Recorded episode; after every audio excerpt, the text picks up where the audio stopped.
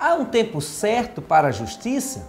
Diz por aí: fruto só dá no tempo, quem espera sempre alcança, e etc. Se a fé traz à existência aquilo que ainda não existe, significa dizer que não podemos esperar pelo tempo ou contar com a sorte. Afinal, nem sempre está ao nosso favor. Diga-se de passagem, sorte é extremamente relativa. Há quem deposite nela toda a força e faça da mesma o seu amuleto.